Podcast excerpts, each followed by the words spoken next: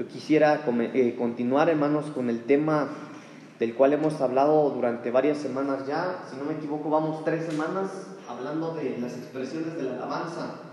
Eh, y, el martes pasado no hablé de eso, hermano, porque el Señor puso en mi corazón tocar el tema eh, que hablé la semana pasada. Pero hoy quisiera continuar, hermanos.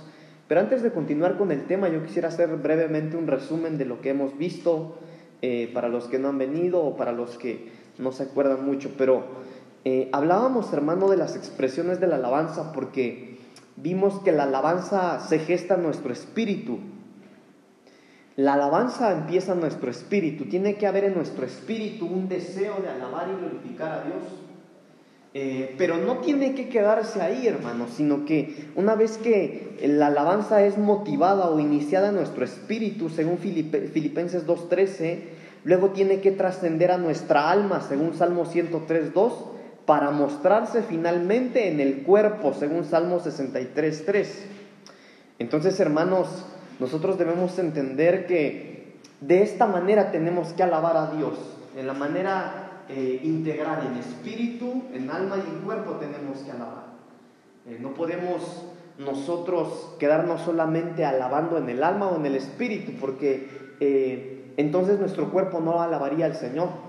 Nosotros tenemos que cerciorarnos siempre de que la manera correcta es alabar al Señor de una manera integral, alabarlo en espíritu, en alma, pero también en el cuerpo. Y cuando hablamos de la alabanza en el cuerpo, son las expresiones de la alabanza. Es la manera en la que eh, expresamos nuestra alabanza. Y según la palabra, lo que ya vimos, hermano, voy a dar los versículos brevemente. Podemos alabar al Señor con cántico nuevo, según Salmos 43 y 144, 9. Y cuando vimos este, esta expresión de la alabanza del cántico nuevo, no es que hablamos de un cántico nuevo eh, de la dimensión de la alabanza que veíamos, ¿verdad? No es un cántico nuevo en lenguas o por revelación, sino que el Señor nos cambió el, el canto, lo que cantábamos, lo que cantábamos en el mundo no lo podemos cantar ahora. Entonces ahí brevemente yo les mencionaba que había que checar los ritmos, no podemos agarrar ritmos del mundo y querer cristianizarlos. Tenemos que ser muy cuidadosos con eso, pero no voy a abundar porque esto ya lo vimos. Vimos también eh, que otra expresión es el cántico nuevo, que es el cántico nuevo espiritual, según Primera de Corintios 14, 15 eh, y otros versículos que les di, ¿verdad? Pero aquí sí es el cántico nuevo, una vez que nosotros entramos a la presencia del Señor, la Biblia dice, hermano, que entremos con acción de gracias, después en los atrios con alabanza, es decir, con, con alabanzas, con cantos, y, y, en otra parte de la Biblia dice que con salmos y después con, con himnos y cánticos espirituales. Ahí sí habla de un cántico espiritual, no es algo aprendido, sino es algo revelado en la intimidad con el Señor. Otra expresión de la alabanza, hermano, eh, hermanos, según Salmo 118, 15, es con gritos. La alabanza, hermano, una de las expresiones de la alabanza es con gritos. ¿Se puede gritar en la alabanza? Claro. Eh, no importa quién lo prohíba, la Biblia dice que se puede. Eso dice la Biblia. Entonces, pero hay distintos tipos de guerra. Según jueces 7:20, con gritos de guerra. Según Esdras 3, versículos, Esdras capítulo 3, versículos 11 y 12, con gritos de júbilo según Salmo 136, eh, versículos 1, 17 y 18, con gritos de victoria, con gritos de alabanza, según Salmo 66, 8, eh, palmeando, es decir, aplaudiendo, según Salmos 47, 1, alzando las manos, según Salmo 134, 2. Y si no me equivoco, nos quedamos en la algarabía o avanzamos, ¿ya nos acuerdan? Nos quedamos ahí, ¿verdad? Pero vimos, hermano, aprendimos que también nosotros debemos de alabar al Señor, que una de esas expresiones es con algarabía. Y cuando estudiábamos esta palabra algarabía, hermano, estudiábamos que algarabía quiere decir escándalo, bulla, ruido producido por voces alegres y festivas. Y entre paréntesis, muchas veces molesto a los ojos de la sociedad. Eso significa algarabía. Pero entonces necesitamos, hermanos, estudiar esto porque eh, si solamente decimos que una de las expresiones de la alabanza es con algarabía, cualquiera puede hacer un caos o un desastre. Y tampoco se trata de eso, no se trata de que eh, ah, venga alguien y se ponga a hacer desastres y cualquier cosa y decir, ah, es que estoy en algarabía para el Señor. No, la algarabía de Dios también tiene fundamento bíblico y eso es lo que estuvimos viendo, ¿verdad? Pero Primera de Crónicas, capítulo 13, versículo 8, eh, dice lo siguiente. Y David y todo Israel se regocijaban delante de Dios con todas sus fuerzas con cánticos, arpas, salterios, tamboriles, címbalos y trompetas. Esto ya lo vimos, si no me equivoco, si es que voy un poquito rápido, pero me llama la atención, hermano, que dice la palabra del Señor en lo que acabamos de leer, que David y todo Israel se regocijaban delante de Dios con todas sus fuerzas. Es decir, hermano, se desgastaban, eh, le echaban ganas, ¿verdad? Con todas sus fuerzas se deleitaban, hermano, y alababan al Señor. Ahí mismo en Primera de Crónicas capítulo 13, versículos 15 y 16 dice, Asimismo, dijo David a los principales de los levitas, que designasen de sus hermanos a cantores con instrumentos de música, con salterios y arpas, címbalos que resonasen y alzasen la voz con alegría. Es decir, no solamente que estuvieran usando los instrumentos, sino que cantaran fuerte, ¿verdad? Que alzaban la voz con alegría. Esta es la algarabía del Señor. Les decía ya hace un momento, pero la algarabía, hermano de Dios, tenemos que ver cómo es, porque si nosotros no explicamos esto, hermano, cualquiera puede hacer un desastre o un caos y decir, ah, no, es que el pastor dijo que la algarabía es para alabar al Señor. Entonces nosotros debemos ser muy cuidadosos con eso. Mire, Primera de Corintios capítulo 14, versículo 40. Primera carta a los Corintios capítulo 14, versículo 40. Ahí el apóstol Pablo está dando una indicación. Pero hágase todo decentemente y con orden. Entonces nosotros debemos entender algo, hermano, que nosotros debemos ser ordenados. Sí debemos de ser ordenados. No podemos eh, querer hacer un caos, hermano. La Biblia dice que hay tiempo para todo, ¿verdad? Ahorita esto tiene mucho que ver con la algarabía, ahorita lo vamos a estudiar. Pero cuando nosotros vemos, hermano, al perito arquitecto de la iglesia dándonos la indicación diciendo, hagan todo, absolutamente todo, decentemente y con orden. Entonces ahí debemos de entender que la algarabía, hermano, en la alabanza, cuando nosotros alabamos, debemos hacerlo en orden. No podemos tampoco eh, tener la libertad o, o el libertinaje, hermano, de querer hacer un desastre, pues, porque tenemos que ser ordenados. Entonces veamos el orden de la algarabía. En Hechos capítulo 20, versículo 24, hay algo muy interesante, hermanos. Hechos capítulo 20, versículo 24. Dice la palabra del Señor. Nosotros debemos entender, hermanos, esto porque es la manera en la que nosotros, ahorita, hoy, hermano, y las semanas pasadas que hablaba yo de este tema, debemos de entender cómo es que debemos de alabar al Señor. Mire lo que dice la palabra del Señor, ya está ahí en las pantallas. Pero de ninguna cosa hago caso, ni estimo preciosa mi vida para mí mismo, con tal que acabe mi carrera, ¿cómo? Con gozo. Y el ministerio que recibí del Señor Jesús para dar testimonio del Evangelio de la gracia de Dios. Entonces, hermanos amados, acá esta parte de la Biblia habla de una cosa interesante mas de ninguna cosa hago caso, ni estimo mi vida preciosa para mí mismo. En otras palabras, hermanos amados, acá la palabra del Señor está haciéndonos entender, o mire, déjeme cambiar mis palabras. Acá nosotros deberíamos preguntarnos si nosotros podríamos aplicar eso a nuestra vida. Podríamos atrevernos a decir eso, no, no, yo de nada hago caso, ni estimo mi vida preciosa para mí mismo. Y miren lo que sigue diciendo ahí. Solamente que acabe mi carrera con gozo.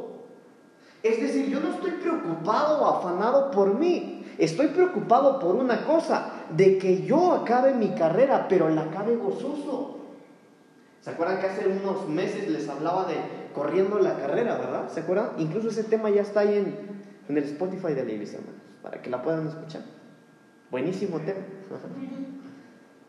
Entonces veníamos, hermano, que según el apóstol Pablo hay que, hay que saber correr.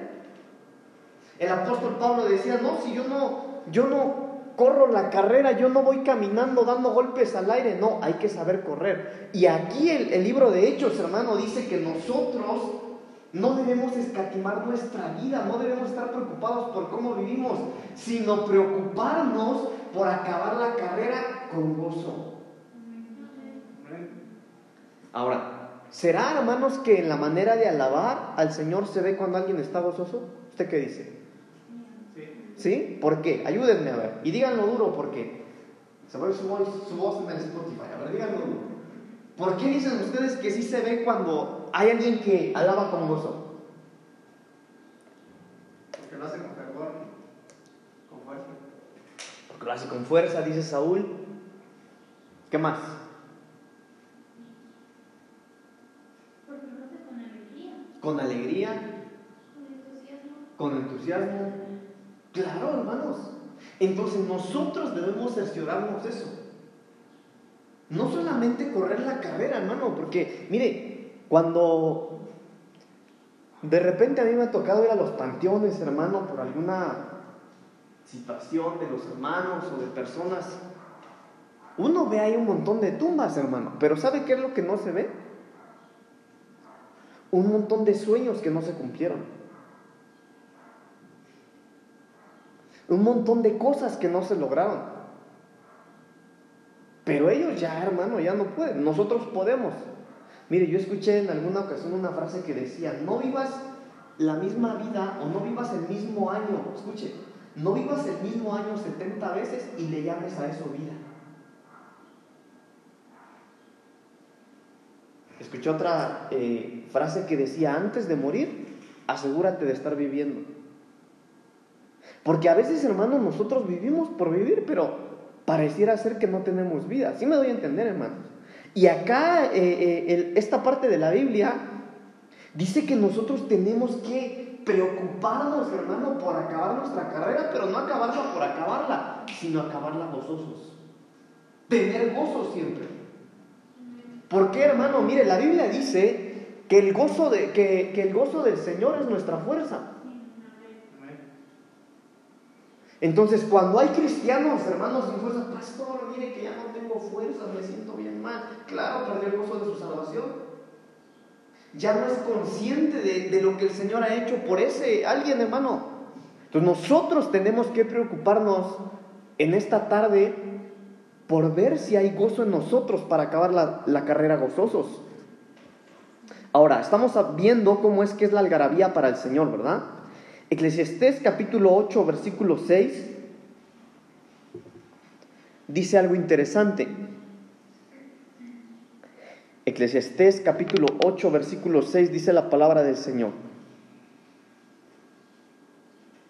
Porque para todo lo que quisieres hay tiempo y juicio, porque el mal del hombre es grande sobre él.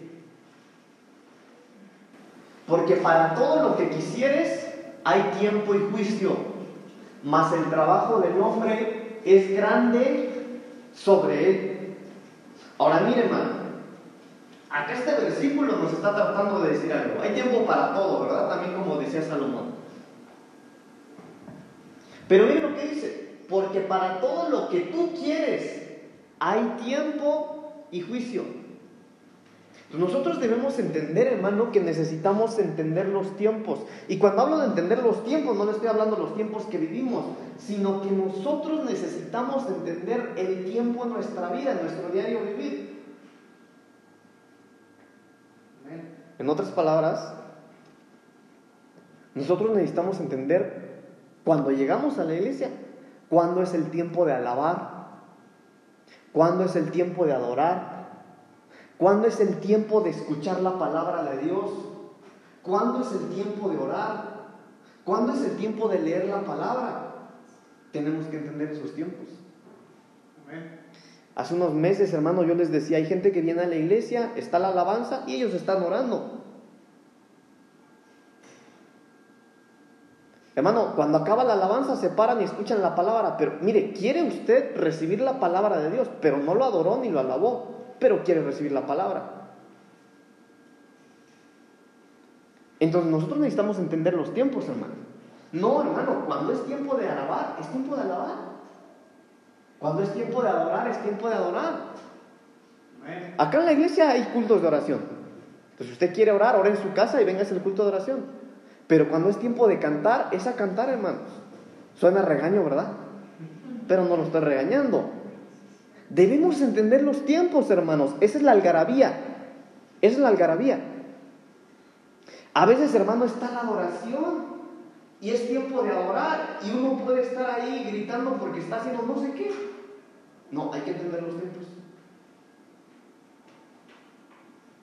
Hay que entender los tiempos. Estamos viendo la algarabía para el Señor. Cuando es el momento de alabar y de adorar, hay que alabar y adorar.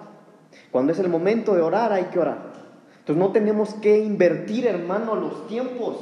¿Por qué, hermano? Mire, porque de lo contrario no tiene caso que usted venga al culto. Le voy a, dar, le voy a explicar por qué. Mire, usted en su casa alaba y adora y está bien, eso es excelente, porque está solito y es su tiempo de intimidad con el Señor.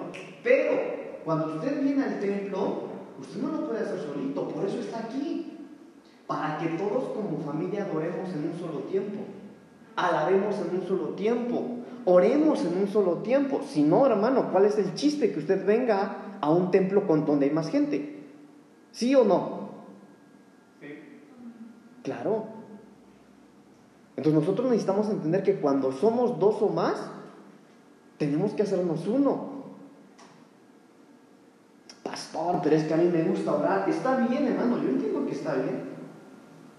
Pero para eso son los tiempos de intimidad con el Señor. Porque imagínense, hermano, si todos están alabando y usted está orando, los demás estamos en una unidad levantando un perfume al Señor. Tú no.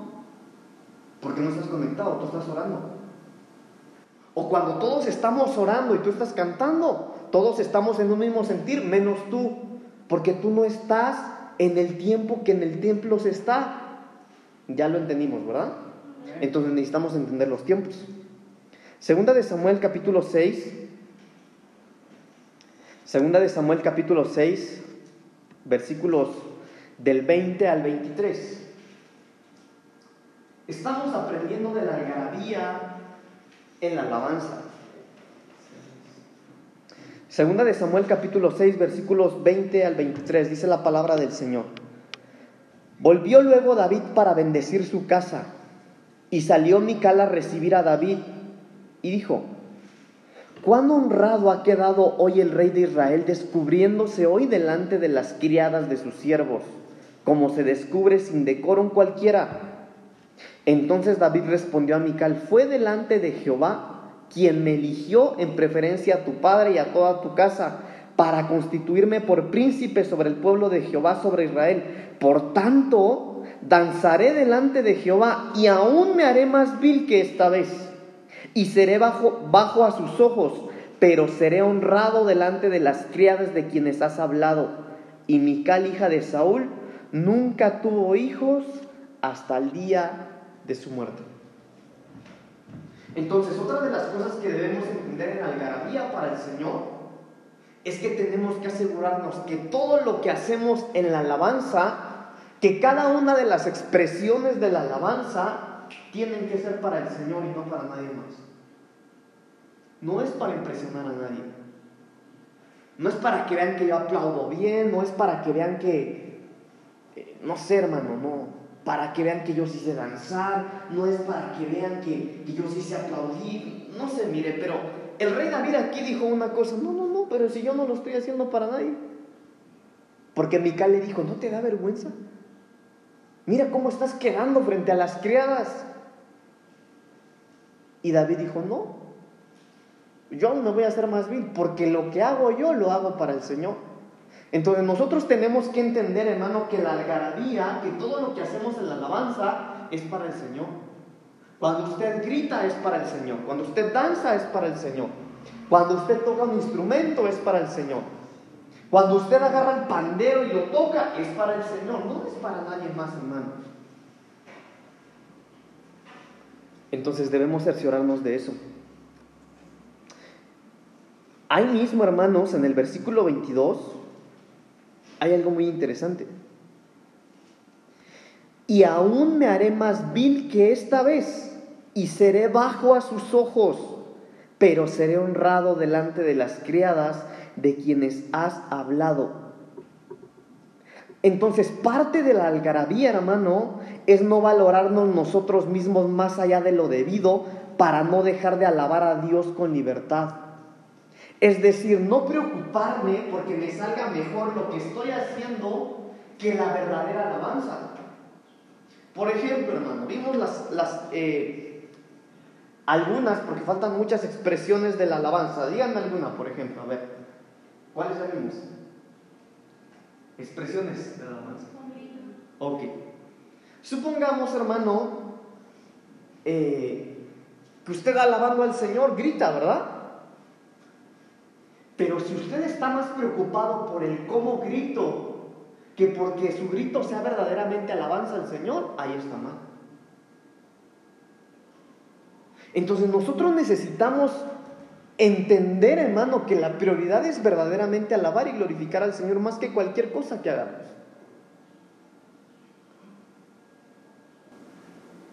Miren, una de las cosas de la danza es que la danza es muy criticada. Porque mucha gente lo ve mal. Pero tan solo en la Biblia, les mencionaba yo una de las semanas pasadas, en la Biblia hay 12 tipos de danza. Hay mucha gente incluso, porque yo lo escucho muchas veces, no, es que una danza de Dios no es una danza aprendida, es una danza que no se aprende. Eso es mentira, la Biblia dice que es aprendida. Hay fundamento bíblico de que hay danzas aprendidas. Pero el que no conoce Biblia, pues no conoce. Entonces, pero a veces, hermano, cuando hay un departamento de danza, si ese departamento de danza se afana más porque le salga bien la danza, que porque su danza verdaderamente sea aceptada delante del Señor, ahí ocurre esto. O perdón, ahí ocurre lo contrario a lo que acabamos de leer. Que David entendía, hermano, que no era lo mejor para él. Él entendía y dijo, no, no, no, no, no, si a mí no me interesa, si aún yo me haré más vil delante de sus ojos. Porque lo único que quería, hermano, era agradar al Señor. ¿Cuántos dicen amén? Amén. Efesios capítulo 2, versículo 1. Efesios capítulo 2, versículo 1. Este versículo, hermanos, habla de nuestra motivación. Ahora, mire, lo ideal es que usted no necesite una motivación para alabar al Señor, pero mire lo que dice Efesios capítulo 2, versículo 1. Y Él os dio vida a vosotros cuando estabais muertos en vuestros delitos y pecados Ahora, mire, hermano, hermana, esto es cuestión de entenderlo, hermanos. En las clases de doctrina yo les estaba hablando de esto, ¿verdad? De cómo cuando, hasta que aceptamos a Cristo en nuestro corazón, dice la palabra del Señor, estabais muertos en vuestros delitos y pecados. Cuando aceptamos a Cristo, nacemos una vez más. Ok. Pero hermano, aquel que entiende esto, hermano, Necesita, hermano, necesitamos que esto nos sea revelado verdaderamente para saber alabar al Señor. Me acuerdo que en una, de las últimas clases que hablábamos, eh, mi papá dijo algo que es verdad. Nuestro pastor decía que, que hay gente que dice que en las iglesias donde no hay danza son iglesias muertas. Y eso es falso, es verdad. Hay gente, hermano, que piensa eh, que en las iglesias donde no hay danza, donde no hay música que va rápido, porque hay iglesias que cantan con himnos, hay iglesias que cantan puros himnos muy solemnes, y está bien, no está mal. Pero hay gente, hermano, que critica eso, que juzga eso, y piensan que eso está mal.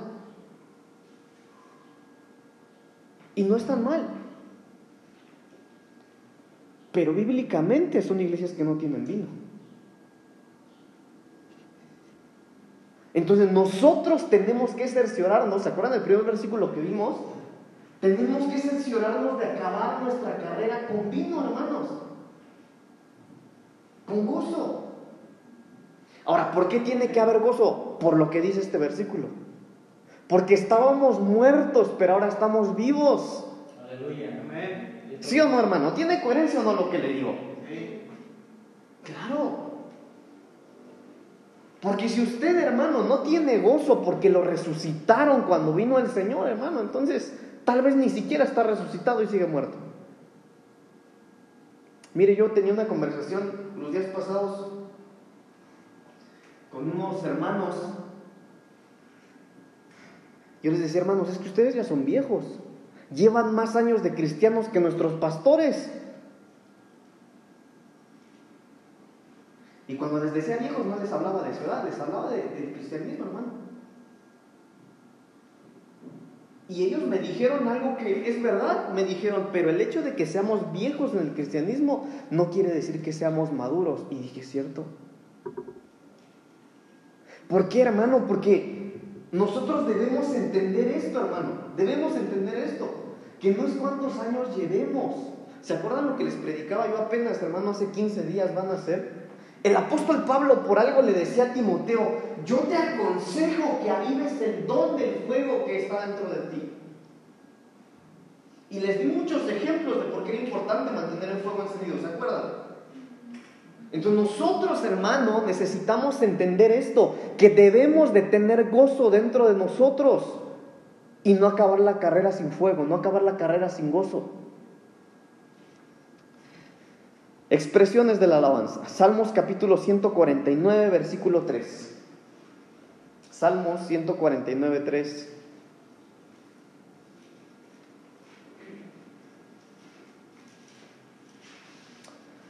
Dice la palabra del Señor. Alaben su nombre con danza, con pandero y arpa, alaben. Amén. ¿Qué más fundamenta, hermanos, para la danza? Por eso yo no entiendo a la gente que critica la danza, no lo entiendo. Alaben su nombre con danza, con pandero y arpa a él canten.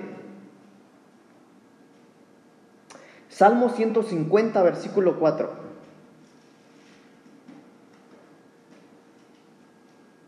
Alabadle con pandero y danza, alabadle con cuerdas y flautas. Ahora, mire hermano, esto, esto no es un consejo, esto es una exhortación para hacerlo. Cuando usted lee todo ese, ese salmo, hermano, usted se va a dar cuenta que ahí el salmista no está dando consejos, está exhortando a hacerlo para Jehová. Y está diciendo, alaben a Jehová con adufe, dice esa versión, y flauta. Alabadle con cuerdas y órgano. Entonces, hermano, esto es una exhortación para que nosotros alabemos.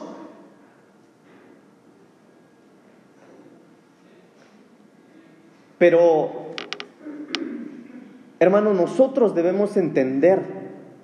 Ahora, mire, hermano, yo, yo estoy. No lo quería decir, hermano, pero tal vez ni subo esta enseñanza para no entrar en controversia. Pero, hermano, yo cuando empecé a, a estudiar la palabra del Señor, yo me di cuenta que a mí me mintieron en un montón de cosas, hermanos. Porque yo les decía, hermano, en los años 90 se empezó a hablar y a, y a imponer un cristianismo que no, no, no tiene mucho que ver con lo que la Biblia enseña. Porque yo, yo crecí, hermano, con conceptos de muchas prohibiciones, muchas prohibiciones, muchas prohibiciones. Y vi, hermano, escúcheme bien, yo me di cuenta que la mayoría de ministerios predicaban eso.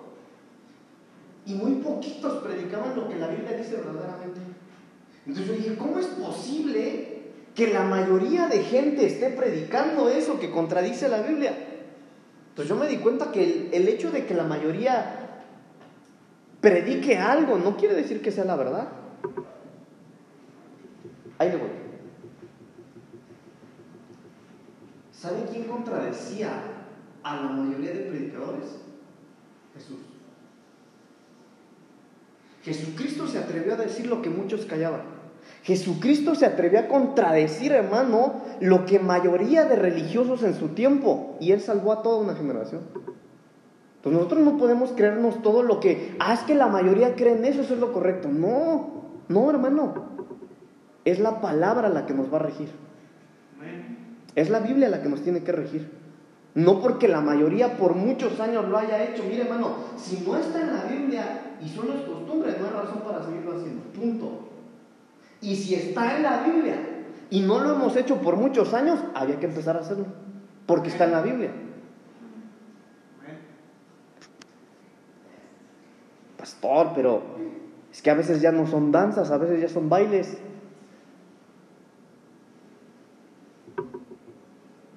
Hermanos, tal vez algunos me van a querer apedrear, hoy, pero la Biblia también dice que hay que bailar para el Señor. Sí, hermano, perdóneme, pero lo dice la Biblia. Lo dice la Biblia. Lo dice la Biblia. Salmos capítulo 30, versículo 11.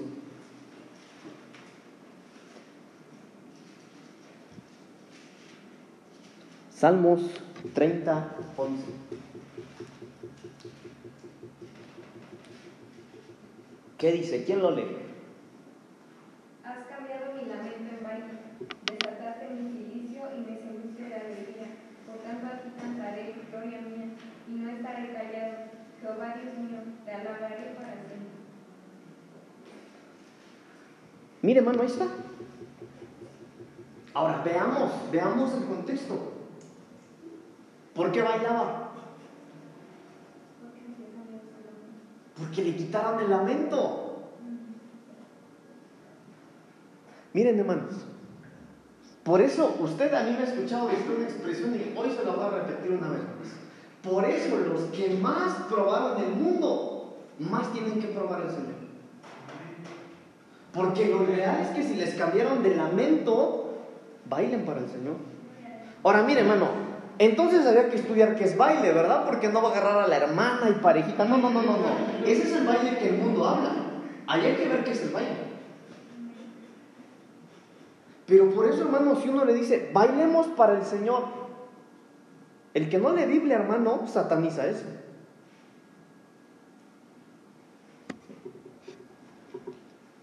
Es más, yo fui uno de ellos. Por mi ignorancia. El baile, miren, les voy a dar las diferencias. Entre la danza y el baile. Primero vimos la danza, ¿verdad? Ok. Pero el baile es la misma expresión mencionada anteriormente. La diferencia práctica que se puede indicar a manera paradidáctica, mire, la danza, escuche, la danza es un movimiento aprendido. Eso es la danza. La danza, hermano, mire, por eso le digo, mire lo que... La danza no es algo improvisado, ¿eh? Para los que piensan que danzar es algo que te sale, que te fluye, eso no es danza. Si usted se va al diccionario, eso no es danza, eso es baile. Porque el baile es algo espontáneo. La danza es algo aprendido. Por eso los que piensan que la danza, los que dicen que la danza es algo que el Señor te va revelando, eso no es danza, eso es baile. Ahora, si no me cree, vaya a buscar a los diccionarios. Y la Biblia dice en este versículo que acabamos de leer que el que bailaba es porque le cambiaron su lamento. Le quitaron el lamento. Pastor, ¿entonces se vale bailar? Se vale. Eso dice la Biblia. Híjole, ese Pablito se está revelando. Yo sé que algunos piensan así ahorita. Hermano, está la Biblia, pues. ¿Sí o no? Ahora, hermano, lo que yo les decía, si usted lee todo el Salmo 149 y el 150, usted va a notar algo, que el salmista no está dando consejos, el salmista está exhortando.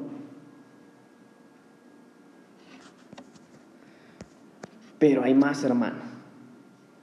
Éxodo capítulo 15, versículo 20. Éxodo 15, 20. Y alguien más, por favor, Jeremías 31, 13.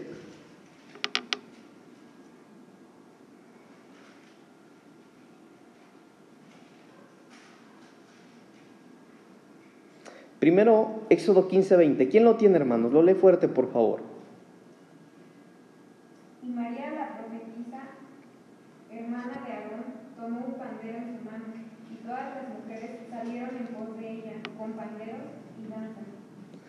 Ok, ahora Jeremías 31, 13.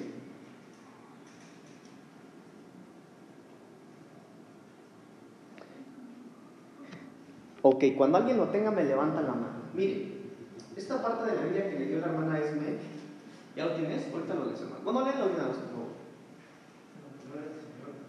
Entonces.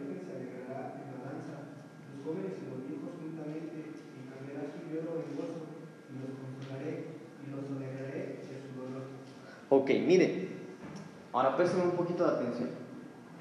Ya vimos que una de las expresiones de la alabanza, bueno, entre todas las que ya hablamos, está la danza. Ya vimos que está el baile, pero hay otra que se llama corro. Se llama corros. Esta, esta palabra danza que leyó Esmeralda en el último versículo, la última parte de Éxodo 15, 20, la última parte de ese versículo, esa palabra danza se traduce, bueno, no lo puedo decir porque está bien raro, pero es la M, la C, la H, la O, la, la W, la L, la A y la H. ¿Y saben qué significa esta palabra? Corro. Pero no es corro de correr. Fíjese lo que significa.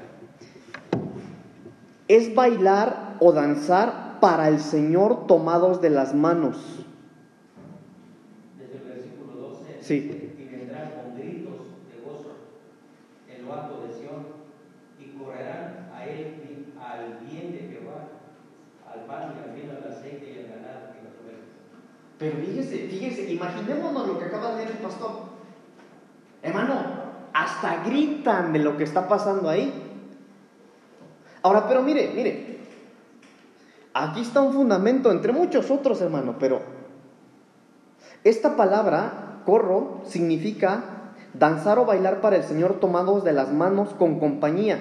Escuche y sigue, realizando figuras o dando vueltas juntos.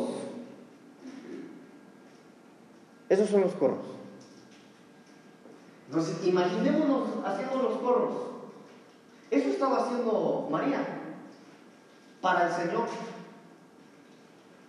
Se tomaban de las manos, giraban, movía un piecito para acá, otro piecito para allá, todos juntos, hermano. Y eso, escúcheme, eso en estos tiempos muchas iglesias lo satanizan y dicen que no es de Dios. Qué tremendo, hermanos. Qué tremendo.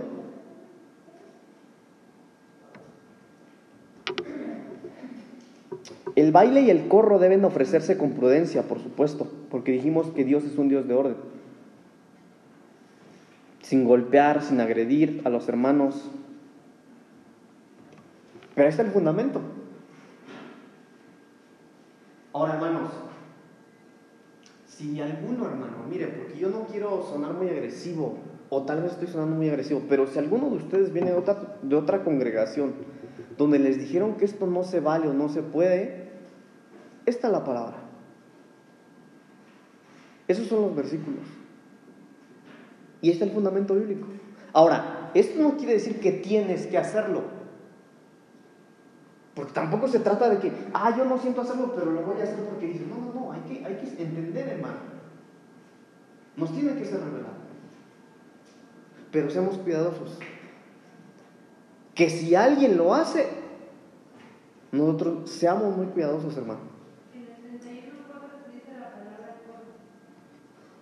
Ok. Aún testificaré, será testificado limpio de Israel, todavía será saludada con sus panderos y saldrás en corro de danzar.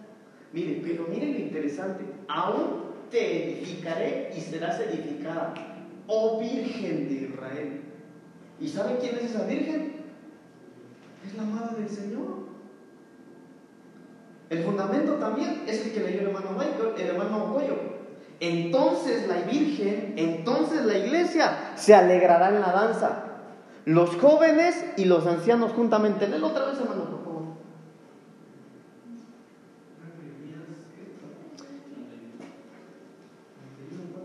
Sí, hermano. 31.13, por favor.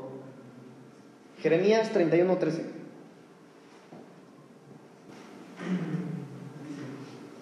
Entonces la Virgen se alegrará en la danza, los jóvenes y los viejos juntamente, y cambiaré su lloro en gozo, y los consolaré y los alegraré de su dolor.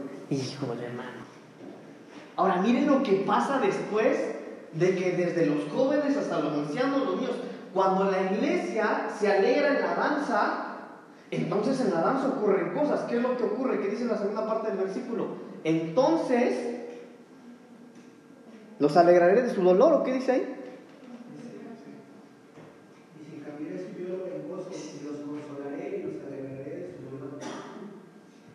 Hermano, si usted está corriendo y no tiene gozo, dance.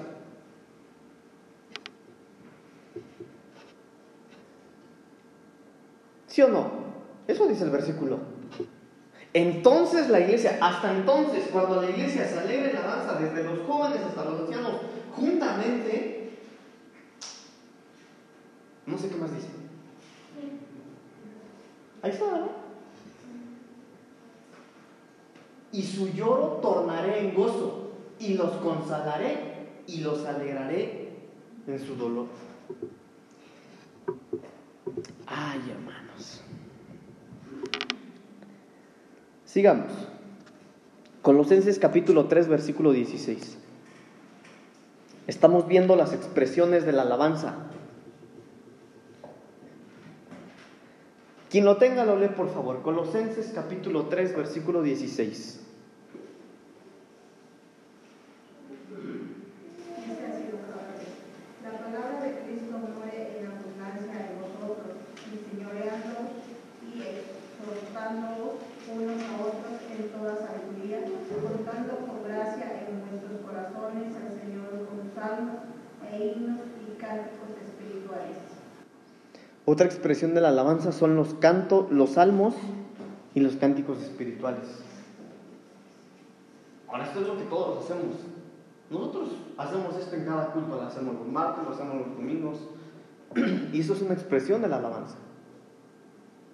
Pero hay más. Isaías capítulo 5, versículo 20 26. Isaías 5, 26. ¿Quién lo tiene? Lo lee por favor. Isaías capítulo 5, versículo 26. Alzará perdón a naciones lejanas y, y silbará al que está en el extremo de la tierra. He aquí que vendrá pronto y velozmente. Ahí hay otra expresión. ¿Y sabe qué expresión es? Silbar. Pastor, pero ¿se vale chiflar en la alabanza? Se vale, hermanos. ¿Quién estaba silbando ahí? Dios. Ahora, mire lo interesante, hermano, porque el Señor ahí en el contexto está silbando para atraer a los suyos. Ahora miren, hermano, les voy a hablar de algo que no, pero les va a interesar. Le voy a contar algo, hermano. Sí, ya no voy a subir esto, olvídese. Algunos, no todos, pero algunos saben, muy pocos. Cuando yo estoy en la presencia del Señor, yo oigo shofares. Eso es mío, yo lo soy. Dígame si quiere que estoy loco, pero yo lo soy. Yo oigo trompetas. A veces en mi oración, a veces en la administración. Cuando yo estoy ministrando, hermano, yo oigo trompetas, yo oigo shofar. Y cuando yo empecé a estudiar un poquito acerca del shofar, hermano, el shofar está, tiene tres tipos de sonido, o, son para tres tipos de cosas. Uno, el shofar se toca para pelear. Cuando hay una guerra espiritual y alguien toca el shofar, ese shofar, hermano, es para uso de guerra. Sea, hay una manera de tocar el shofar que es para hacer guerra espiritual. En aquellos tiempos era guerra física, ahora es guerra espiritual. Otro de los sonidos del shofar es para atraer la presencia del Señor. Y eso tiene que ver con este versículo. Cuando hay un silbido, se atrae la presencia del Señor. Cuando hay un silbido, el Señor aparece. Ahora hay mucho fundamento de lo que le estoy diciendo.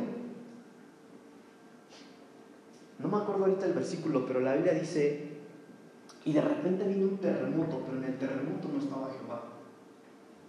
Y de repente un torbellino de fuego, algo así dice, pero en el fuego no estaba Jehová. Y de repente llegó el susurro de una brisa suave, llegó el silbido de una brisa suave, y ese era Jehová. Entonces, cuando nosotros, hermano, mire, hermano, yo sé que esto es algo nuevo para muchos de nosotros, como que no entendemos esto, pero ¿se vale silbar? Sí se vale. Se vale. Sofonías capítulo 3, versículo 19, por favor. Sofonías 3, 19. Y alguien más, segunda de Tesalonicenses 2, 1. Sofonías 3, 19 y segunda de Tesalonicenses 2, 1. ¿Qué dice Sofonías? Amén. He aquí en aquel tiempo yo aprenderé a todos tus opresores y salvaré a la que cojean y recogeré a la descarriada y os pondré por alabanza y por renombre en toda la tierra. Ahora, ¿ese es el deseo de nuestro Señor? Eso es lo que está profetiza- profetizando Sofonías. Ahora, pero mire lo interesante. En el primer versículo que le di vimos que el Señor silba para atraer. Entonces, hermano, el Señor no solo silbó, puede que vuelva a silbar. Y los silbidos crean una atmósfera de intimidad entre el Señor y nosotros. Porque el silbido del Señor atrae. Segunda Tesalonicenses capítulo 2 versículo 1.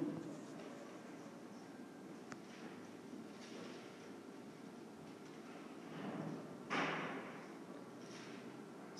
Segunda de Tesalonicenses 2.1. Pero os rogamos, hermanos, cuanto a la venida de nuestro Señor Jesucristo y vuestro recogimiento a Él. Bueno, ahí está otro, otro versículo. Hermanos, vamos a avanzar. Salmo 114.4. Salmos 114.4. Solo vamos a leer ese, Salmo 114.4, pero si anotan, Hechos 3.8 también. Quien tenga Salmo 114.4 lo lee, por favor. Dale, hermano. Dice, los montes saltaron como carneros, los collados como corderitos. Ay, hermano, ahí hay otra expresión. ¿Cuál es? Los saltos. ¿Se vale saltar? ¿Se vale saltar? Ah, gracias a Dios, dicen algo. Hechos 3.8, ¿qué dice hermano? Rápido. De un salto se puso en pie y comenzó a caminar. Luego entró con ellos en el templo con sus propios pies, saltando y alabando a Dios. ¿De quién habla ahí? Del cojo de la hermosa. Hay gente que dice, a ver, demuéstrame que, que alguien danzó en el templo. Ahí está el fundamento.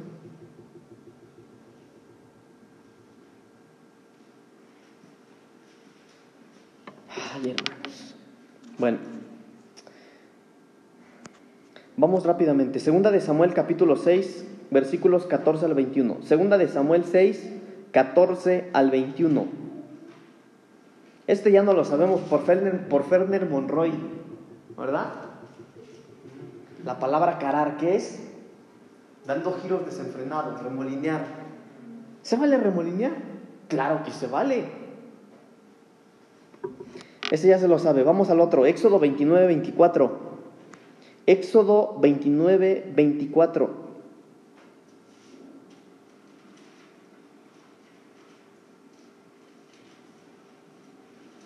Este está bien bonito, hermanos.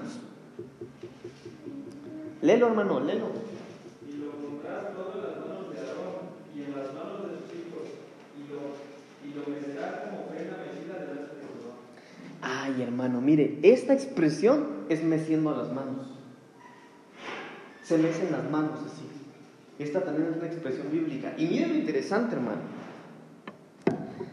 En la palabra original se escribe N-U-W-P-H. Así se escribe. ¿Y sabe qué es lo que significa? Alzamiento, mover, ofrecer. Y mire esto, hermano. Mecer nuestros brazos, diciéndole, yo soy tuyo, Señor. Eso significa. Entonces, cuando hay alguien con esta expresión así, hermano, está diciendo, yo soy tuyo, Señor. Qué bonito, ¿no? Es cuando esté la alabanza, la adoración, hermano, si usted hace esto, mire, usted le va a estar diciendo, yo soy tuyo, Señor. Qué bonita expresión de la alabanza. Éxodo capítulo 17, versículo 15. Éxodo 17, 15. Y Moisés edificó un altar y llamó su nombre Jehová Nisi.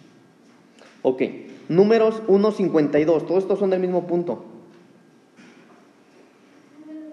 Números 1.52. Los hijos de Israel acaparán cada uno en su campamento y cada uno junto a su bandera por sus ejércitos. Ok. Banderas. Banderas. No, ese Pablito ya se pasó. ¿Cómo vamos a usar banderas en la alabanza? No, no, no, no, no. Mire, las banderas son símbolos que significaban, entre otras, a qué tribu se pertenecía. Indicaba quién era su jefe, también la posesión de un territorio. Todo ello lo indicamos con banderas, primero en nuestro corazón. Cantares 2, 4. Cantares 2, 4.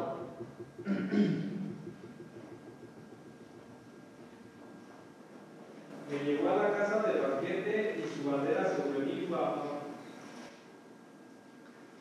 Ahí está. Se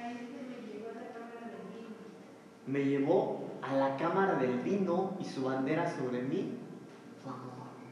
Mira, hermano, todo es gozo, todo es gozo. Si usted tiene gozo, tráigase una banderita. No de la América, por favor.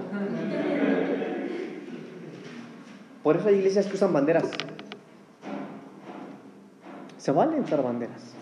Claro, hermano, miren, nuestra iglesia es chiquita, no se vaya a traer una de esas. No, no, no, no, no, no, no. Pero mire, hermano, ¿ya vieron por qué es importante conocer la palabra del Señor?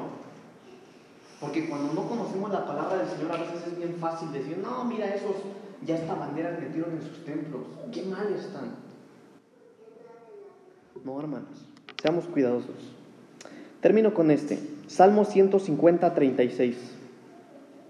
Salmos 150, 36.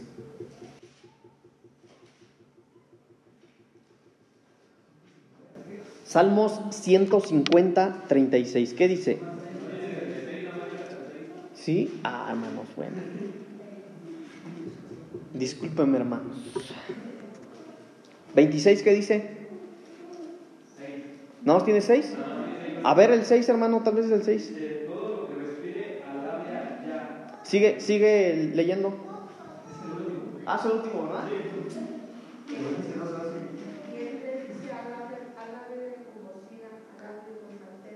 Lea todo el capítulo, hermanos. A ver, échenle, desde el 1. Dice, alabad a Dios en su santuario, alabadle en la magnificencia de su firmamento, alabadle por sus proezas, alabadle conforme a la, a la ma- de su grande- grandeza, alabadle a son de regocijo. Ese es el que yo buscaba. Sigue, Ale, sigue.